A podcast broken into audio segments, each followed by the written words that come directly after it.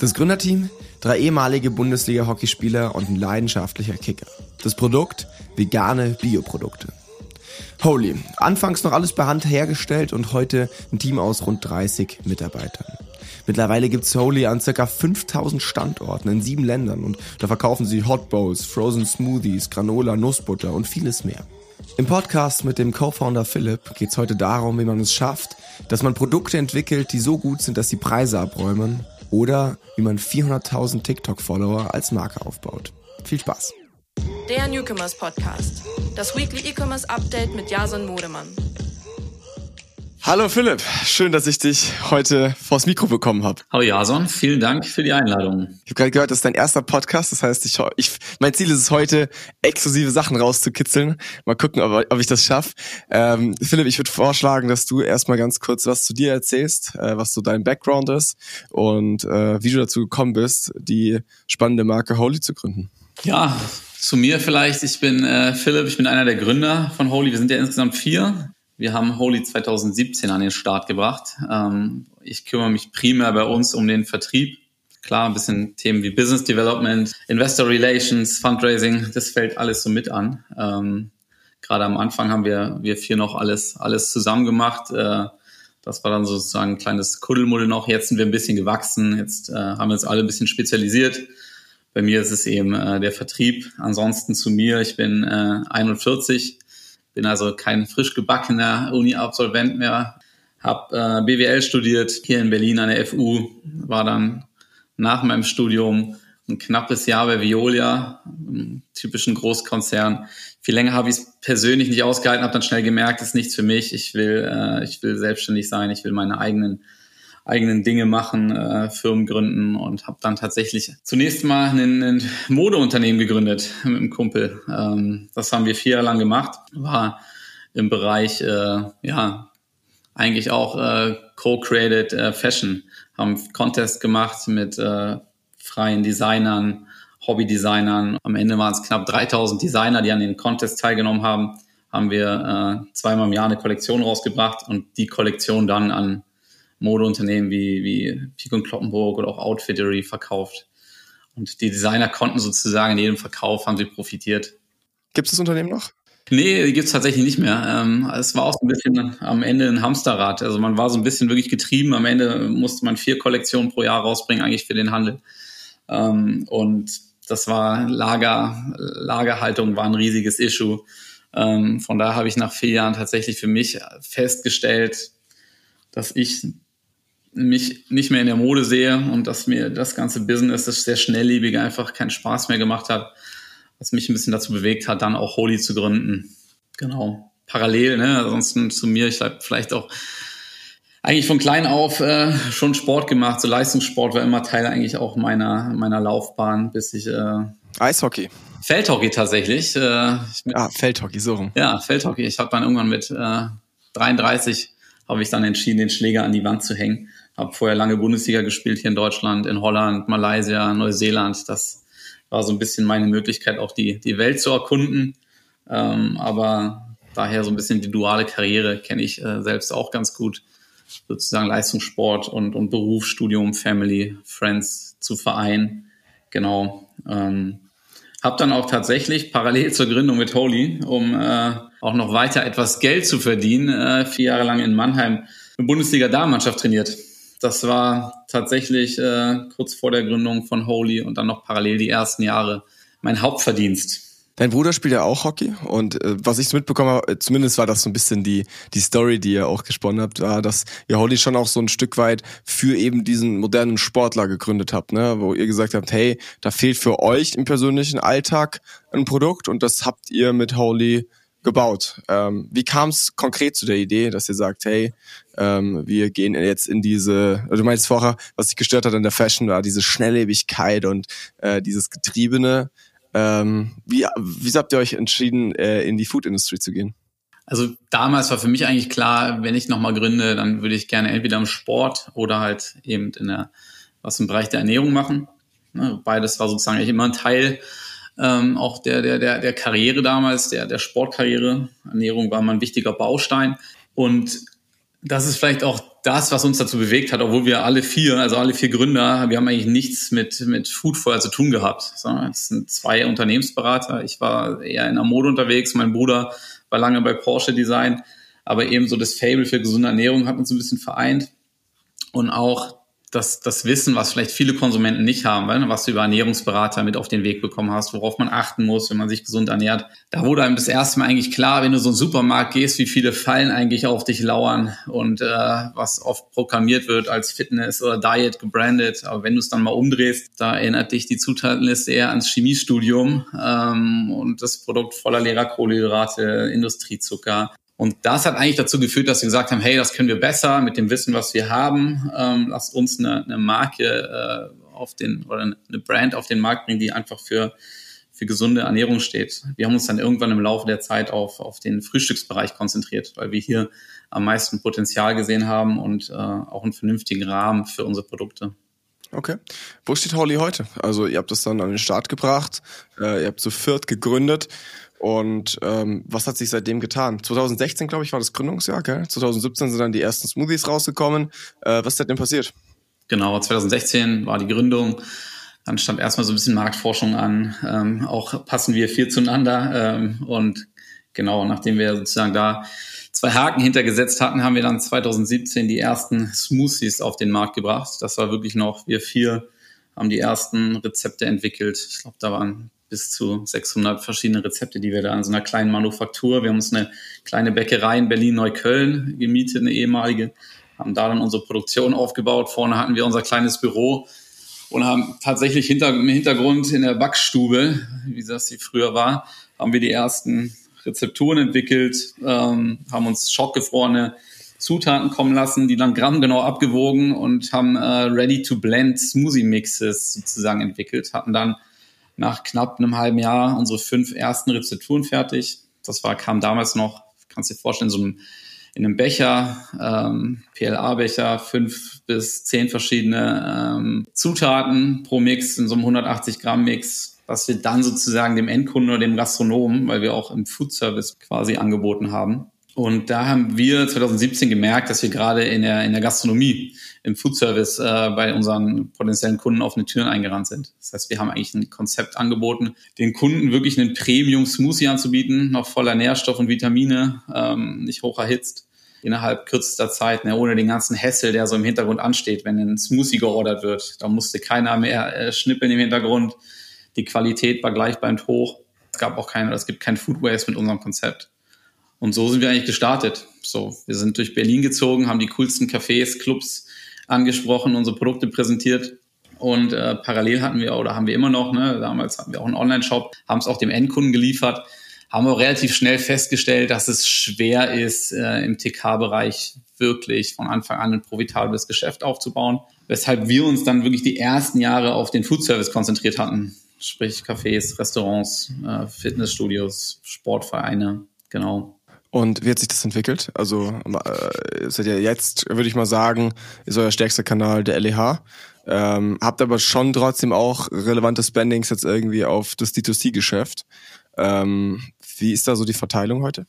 Der größte Kanal ist tatsächlich der mittlerweile der LEH, gefolgt vom, vom Food Service. Der Food Service hat natürlich ein bisschen gelitten äh, unter den Corona-Jahren und den vielen Lockdowns. Klar und an drei auch jetzt äh, knapp zehn Prozent des, des Umsatzes generieren wir jetzt über unseren eigenen Online-Shop. Und äh, ja, die ersten Jahre, also 2017 bis Ende 2019, waren wir ausschließlich in der, in der im Food Service unterwegs. Haben irgendwann, nachdem wir sozusagen hier festgestellt haben in Berlin, da ist ein Markt da, da ist Nachfrage da an den Produkten, haben wir quasi erstmal das Konzept ausgeweitet auf ganz Deutschland und beliefern da eigentlich so einen bunten, bunten Strauß an Kunden. Also wirklich vom coolen Szene-Café bei dir um die Ecke bis zu kleineren Systemgastronomien. Hotellerie, Fitnessstudios, aber eben auch viele Sportmannschaften. Das ist auch so ein bisschen unser Netzwerk. Vielleicht so ein kleiner Fun-Fact, so die halbe Fußball-Bundesliga bestellt tatsächlich bei uns äh, die Produkte. Das sind ganz normale Kunden, ähm, die bei uns einkaufen, aber auch viele Amateursportmannschaften wie die Hockey-Teams oder Handballteams. Ähm, aber auch der, der DFB bestellt bei uns. Da müssen wir jetzt äh,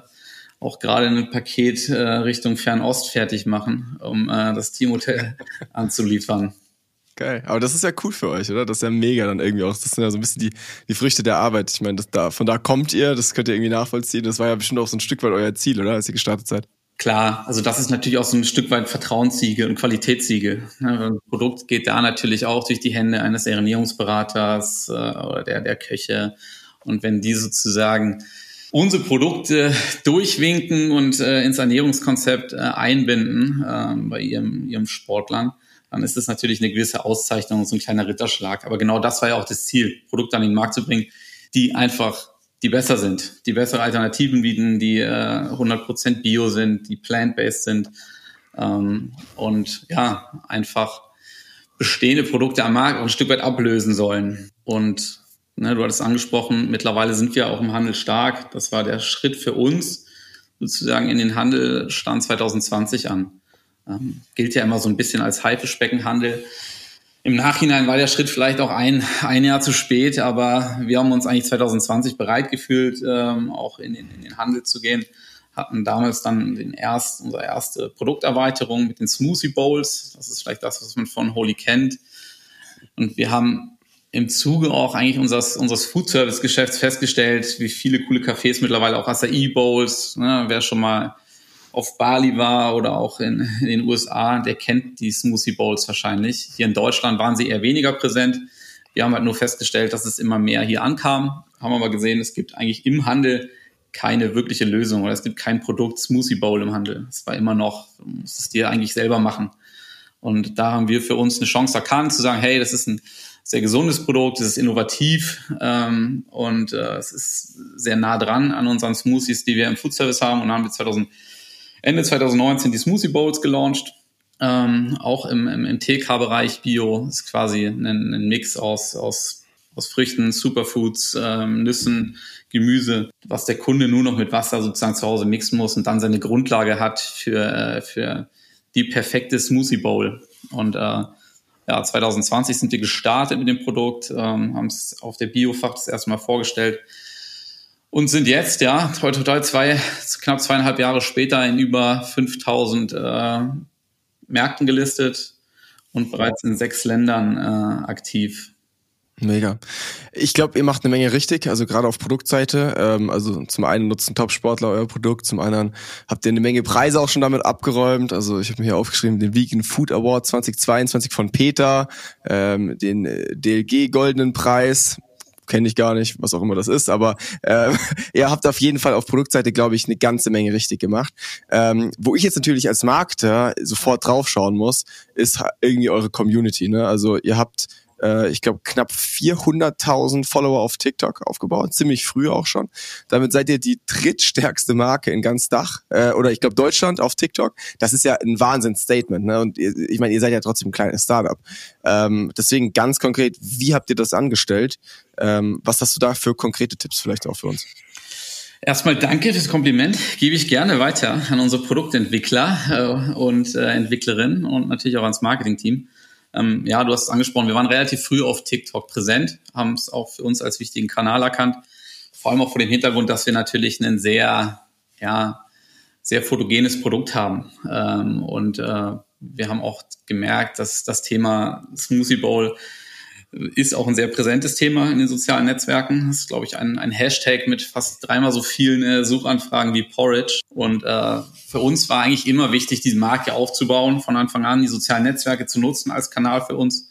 Ähm, das heißt auch, wir waren, selbst als wir nur im Food Service aktiv waren, haben wir eigentlich schon klassisch wie eine D2C-Brand kommuniziert, haben alle Kanäle aufgebaut. Ähm, und klar, ich glaube, um bei TikTok erfolgreich zu sein, na, du brauchst sicherlich ein Gespür dafür, für, für Trends. Du musst Trends aufgreifen können. Du brauchst aber auch ein ja, sehr ansprechendes äh, Format, äh, auch was die, die, die Content-Erstellung, die Produktion angeht. Und da haben wir relativ schnell festgestellt, dass wir es eigentlich in-house am besten können, haben dann angefangen, uns ein kleines äh, Studio aufzubauen äh, im Büro. Und äh, unser, unsere Designabteilung hat dann relativ schnell auch ein gutes Gespür dafür entwickelt, ähm, wie Content produziert werden muss, damit er ankommt, damit, äh, damit so ein Video auch viral geht. Und äh, ja, am Ende haben wir tatsächlich, ohne bisher einen einzigen Euro auszugeben, äh, bei TikTok äh, so eine Wahnsinns-Community aufbauen können. Was uns natürlich enorm hilft, unsere Marke auch, auch weiter in den Retail zu pushen. Ähm, diese Markenbekanntheit braucht's halt, weil wir natürlich auch eine neue Kategorie in den Handel bringen. Es ist äh, mhm. manchmal Fluch und Segen zur gleichen Zeit, ne? weil wir sozusagen eigentlich mit die einzige Brand sind, die dieses Thema Smoothie Bowl in der, der, der Form im, im Handel aufbaut. Boah, müssen wir uns jetzt auf jeden Fall mal das ganze Thema genauer anschauen. Also du würdest schon sagen, dass jetzt das Thema Organic, Social Media vor allem ein Thema ist, dass ihr halt über den LEH monetarisiert, oder? Also am Ende baut er diese Reichweite auf, ähm, oder nicht nur LEH, aber jetzt eben ähm, allgemein eher stationär als online wahrscheinlich, ne, weil das ist ja wirklich sehr, sehr viel Awareness, die ihr damit einfach aufbaut und die versucht ihr halt zu monetarisieren und das klappt auch einigermaßen. Genau, also das ist ganz klar. Äh Prio bei all dem, was wir aktuell auf Social Media machen, ist erstmal Abverkauf unterstützen im, im, im stationären Geschäft. Wie messt ihr das? Am Anfang viel über den Außendienst, den wir uns irgendwann aufgebaut haben. Wir haben mittlerweile einen kleinen Außendienst. Da muss man tatsächlich auch noch viel, äh, viel äh, analog und, und äh, per Hand machen, weil man wirklich schwer an die Daten rankommt ähm, seitens der, der, der Händler. Mittlerweile haben wir aber auch erste Tools, die wir nutzen können, wo wir sozusagen den Abverkauf auf, auf Regionalebene auch verfolgen können. Ähm, und es ist natürlich noch weit, weit weg von dem, was du sozusagen über den, deinen eigenen Shop messen kannst und analysieren kannst. Aber wir haben mittlerweile so unsere ersten Tools, wie wir auch Kampagnen, äh, den Erfolg einiger Kampagnen ähm, messbar machen können. Und wie gesagt. Geh mal drauf ein. Also wie macht ihr es? Also was, was wären das für Tools oder was sind das für Maßnahmen? Wenn du beispielsweise, wenn wir eine Paid Ads Kampagne auf, auf Social Media starten in der Region, um zum Beispiel auch ein, ein Produkt zu pushen oder ein, ein bestehendes Produkt sozusagen ähm, zu supporten, dann können wir sozusagen sehen, wie sich die Rotation auf, auf Wochenebene ändert. Sprich, wir kriegen, wir können das einmal, kann's, man kann man das über den Außendienst steuern, indem man dann wirklich sozusagen ne, ein gewisses Kundenverhältnis aufbaut zu ausgewählten Märkten in einer, in einer Zielgruppe und dann einfach immer wieder nachfragt, ob wir die Daten, die Abverkaufsdaten bekommen. Das heißt, die geben die dann eigentlich auch, auch raus. Ähm, im Markt. Das musst du dir aber halt einholen, um dann halt zu sehen, okay, wie haben sich die Abverkaufsdaten oder die Rotation, die wöchentliche Rotation über einen Zeitraum verändert, um dann wiederum ein Urteil fällen zu können, ob tatsächlich die, die, die Paid Ads Kampagne oder eine Out of Form haben wir jetzt noch nicht gemacht oder eine Influencer Kampagne, eine regionale Erfolg hat oder eben nicht. Mhm. Ja gut, das ist ja ein klassischer äh, äh, Case, ne? Also dass du sagst, hey, du testest lokal an und schaust, wie der Uplift in dieser Region ist. Ähm, was mich jetzt eher interessieren würde, ist, schafft ihr das auch mit eurer organischen Reichweite, ne? Weil ich meine, im Paid würde ich jetzt mal sagen, ist es relativ einfach noch. Ähm, ist jetzt natürlich nicht das sauberste Tracking, wie man es vielleicht online abbilden könnte, aber ich glaube, da kannst du gerade mit mehr Werbebudget schon sehr aussagekräftige ähm, Ergebnisse dann, dann auch einfahren. Wo ich das sehr, sehr selten jetzt mitbekommen habe, dass das sauber funktioniert, ist das ist halt im Organischen. Ne? Am Ende habt ihr da halt immer die komplette Community. Ähm, und das Einzige, was mir da jetzt einfallen würde, wäre, dass man halt sagt, man macht es auf Produktebene. Ne? Dass man sagt, hey, man, äh, man, man bewirbt jetzt einen Monat lang organisch die ganze Zeit ein Pro Produkt, penetriert das richtig hart und schaut halt, wie sich das auf dieses eine Produkt im Vergleich dann zum Beispiel zu den anderen Produkten verhält oder so. Ne? Aber dann hast du natürlich Saisonalitäten, die dann, dann irgendwie Schwankungen reinbringen und und und sehr, sehr schnell, sehr komplex. Habt ihr da irgendwie einen Ansatz, wo ihr sagt, hey, rentiert sich's überhaupt für uns, unsere organische Reichweite aufzubauen? Weil am Ende ist ja auch, es ist ja viel Aufwand. Ihr habt ja super viel Material, was ihr da postet. Ähm, wie könnt ihr das abwägen, ob das am Ende auch ähm, sich irgendwie in den Zahlen widerschlägt? Nee, es ist tatsächlich wirklich schwer messbar. Ne? Also da haben wir auch noch keinen Weg gefunden aktuell, das wirklich messbar zu machen. Ähm, es ist für uns ein Stück weit so eine Voraussetzung, wir sehen natürlich die, die Zugriffe im Storefinder, das können wir sagen. Ähm, wir sehen, wie viel, wie viel Klicks anschließend über ein Video, was wir organisch sozusagen ähm, spielen, äh, wie viel Klicks auch am Ende auf dem Storefinder landen. Und dann kann man am Ende sind es dann doch nur Annahmen, die man trifft aktuell. Ähm, was, was wir definitiv sehen können, ist natürlich, wie nehmen, wie nimmt ein Suchvolumen auf bestimmte Keywords zu. So, das können wir erkennen. Ne? Da hast du es angesprochen, da spielt sicherlich Saisonalität eine Rolle. Aber für uns ist es halt einfach wichtig, weil dieses Produkt, es gab es ja zuvor einfach nicht im Handel. Der klassische Käufer in einem Supermarkt geht ja anders jetzt als vielleicht in den Modeladen schon mit einem klaren Kaufinteresse rein. Du, du sagst eigentlich selten, ich schlender jetzt mal durch den Supermarkt und guck mal, was es so Neues gibt, sondern du hast eigentlich eine klare Kaufintention und dann wirst du vielleicht nochmal links und rechts abgelenkt oder aufmerksam durch Displays oder Wobbler, was es alles so am POS gibt.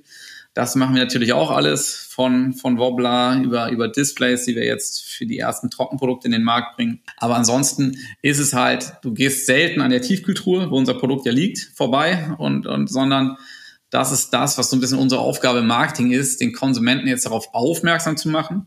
Gerade die Erstkäufer, hey, es gibt jetzt auch Smoothie Bowls im Handel. Es gibt die ne, bei den TK-Früchten, beim äh, Supermarkt deines Vertrauens. Äh, schau mal bei uns im Storefinder ähm, ob das Produkt nicht direkt bei dir um die Ecke auch verfügbar ist. Und das ist, glaube ich, so ein bisschen die Hauptaufgabe unseres ganzen organischen Contents, diese Kategorie weiter aufzubauen. Ähm, weil da, wie gesagt, ich habe es angesprochen, sind wir aktuell eigentlich der einzige Player am Markt, was es natürlich dementsprechend schwieriger auch teilweise macht. Wenn ihr Holy im Jahr 2022 gründen würdet, also jetzt, würdet ihr sagen, ihr würdet in einem ähnlichen Speed die Kanäle so aufgebaut bekommen oder würdet ihr sagen, okay, das war halt ein krasser Vorteil, weil, weil ihr sehr, sehr schnell und in sehr jungen oder in einer sehr agilen Phase eures Unternehmens ähm, noch sehr schnell eben auf TikTok jetzt springen konntet und das war ein starker Hebel für euch? Definitiv. Also ich glaube, wer vor einigen Jahren gegründet hat, hat sicherlich einen Vorteil gegenüber Firmen, die in der aktuellen Zeit gründen. Ähm, und mit TikTok fällt sich ja auch ähnlich wie Instagram. Wir sehen auch, dass es ein Stück weit stagniert, dass es schwieriger ist, Reichweite zu generieren, Follower zu gewinnen, ähm, ohne auch, auch, auch ein gewisses Budget hinterzupacken, ohne Media. Ähm, ich glaube, bei Instagram sehen wir das alle schon seit ein paar Jahren, dass, äh, dass die, die Accounts, die früh drauf waren, die hatten schnell Erfolg. Und bei uns war es ähnlich mit TikTok. Wir waren einfach mit einer der ersten, ähm, die bei TikTok präsent waren und haben dadurch natürlich auch ein Stück weit davon profitiert ähm, und konnten unseren Kanal aufbauen. Jetzt merken wir auch, man muss, ne, man muss immer, immer wieder innovativ sein. Du musst immer wieder ständig neue Formate im Blick haben. Du musst äh, mittlerweile auch, wenn du wirklich wachsen willst, Media dahinterlegen. Äh, man sieht es, glaube ich, bei den Accounts, die konstant irgendwie 200k Views haben und nie einen Drop haben, dass da konstant auch Media hinterlegt wird. So, bei uns siehst du halt mal, hat ein Video auch nur 5000 Views, dann hat das nächste Mal wieder eine Million, teilweise ist ein anderes hat mal 11 Millionen. Daran siehst du halt, dass wir viel organisch machen. Aber der Wachstum hat definitiv nachgelassen. Also der, der, die Kurve flacht gerade so ein bisschen ab. Ja gut, liegt auch daran, dass ihr wahrscheinlich jeder, der dafür in Frage kommt, langsam einfach als Follower schon abgehakt habt, aber gut. Ähm, okay, ein Satz jetzt von dir, ganz kurze, knackige Antwort. Was würdest du jungen Gründern, die jetzt heute Community aufbauen wollen, raten? Als ganz konkreten Tipp. Ich glaube, du musst äh, erstmal ne, ein Produkt äh, an den Markt bringen, für das es eine Zielgruppe gibt. So, wenn, wenn du die hast, die musst du kennen. So, du musst deine Zielgruppe kennen ähm, und dann gerne spitz anfangen. So, eine spitze Zielgruppe aufbauen, deine, deine Hardcore-Fans und dann breiter werden. Habt ihr das gemacht bei Holy?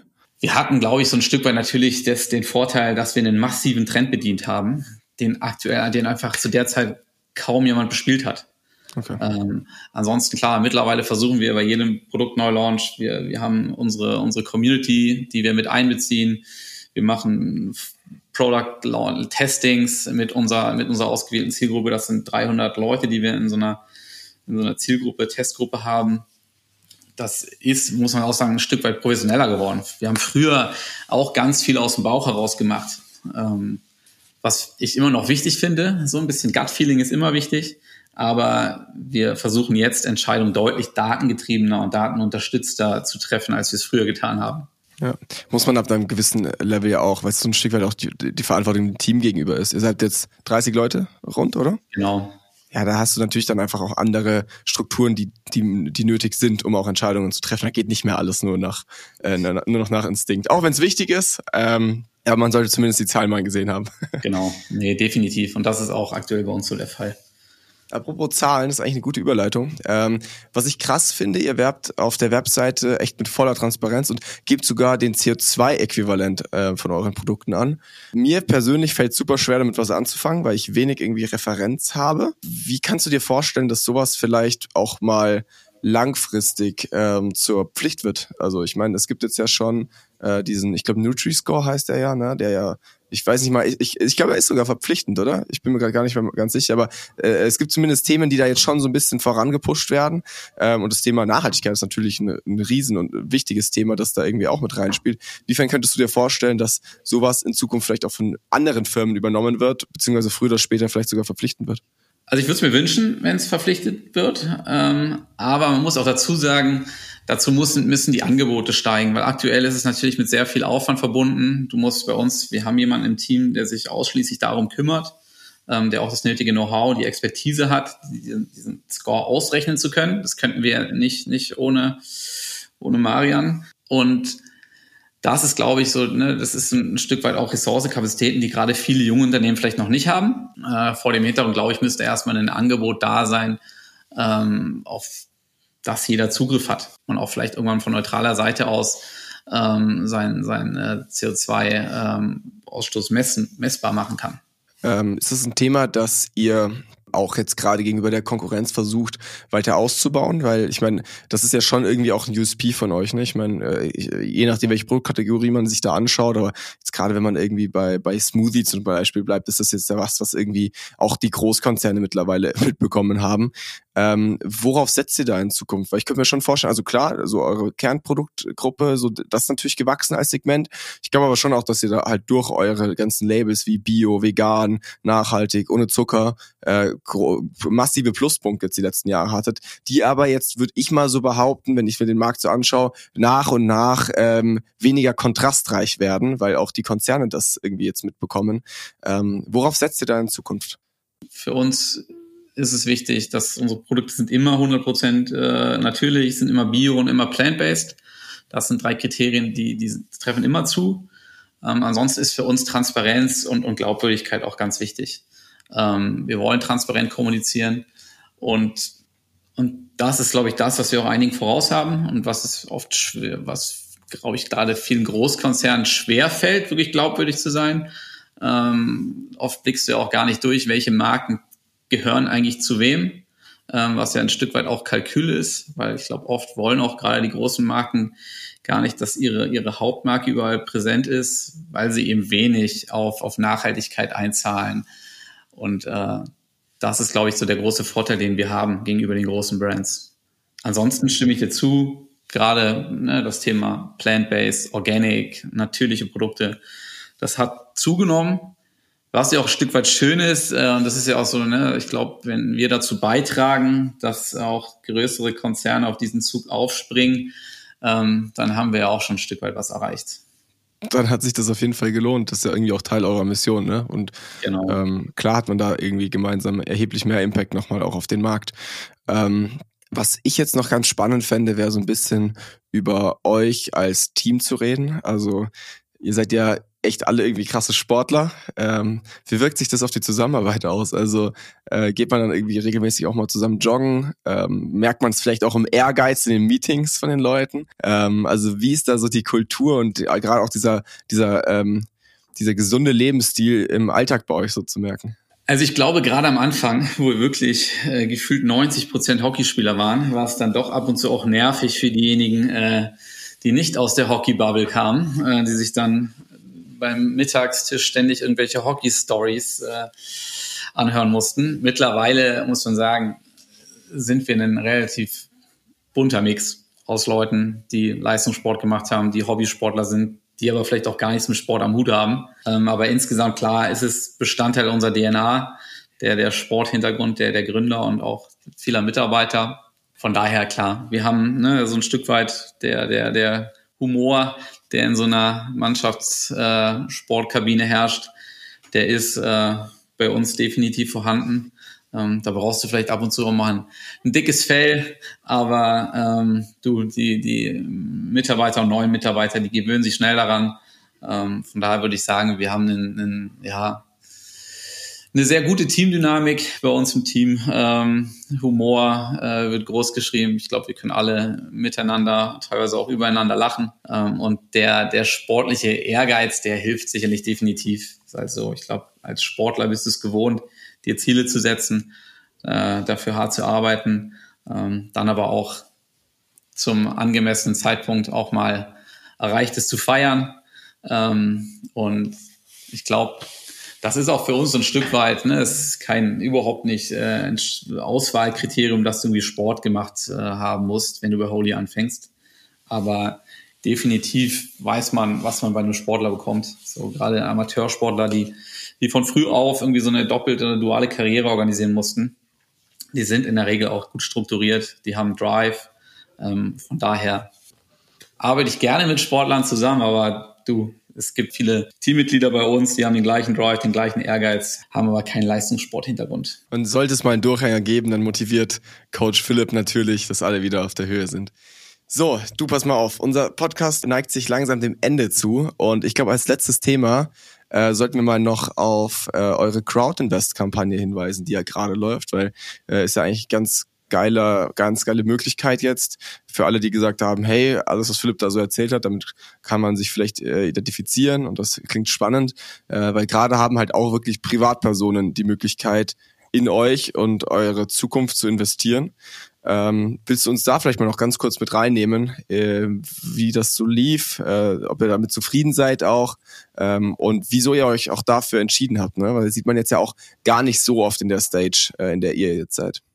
Genau, wir sind äh, aktuell läuft eine Crowdvesting-Kampagne äh, auf der Plattform WeWin.